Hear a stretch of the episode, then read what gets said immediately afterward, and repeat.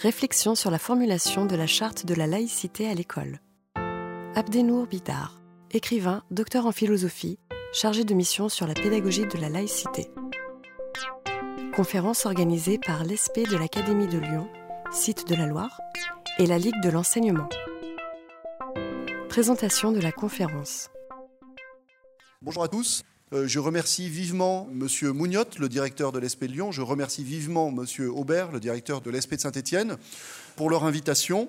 Euh, j'interviens devant vous en ma qualité de chargé de mission sur la pédagogie de la laïcité à la Direction générale de l'enseignement scolaire, donc au ministère de l'Éducation nationale. Je n'interviens pas en ma qualité de membre de l'Observatoire national de la laïcité. Vous savez que François Hollande a euh, institué en avril 2013 un observatoire national de la laïcité dont la fonction est de prendre en charge cette question de la laïcité telle qu'elle concerne aujourd'hui euh, la totalité de nos espaces publics, c'est-à-dire la totalité du champ social.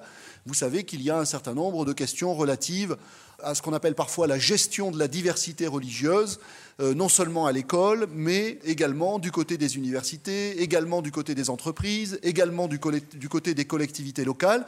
Eh bien, notre travail au sein de l'Observatoire national de la laïcité, nous sommes dix personnalités qualifiées à avoir été nommées et d'être une force de proposition sur cette question de la laïcité dans la diversité de nos espaces sociaux. Mais je n'interviens donc pas en tant que membre de l'Observatoire national de la laïcité, puisque la parole de l'Observatoire, la parole publique de l'Observatoire, à la suite de nos travaux, est euh, évidemment le privilège de son président, euh, l'ancien ministre Jean-Louis Bianco.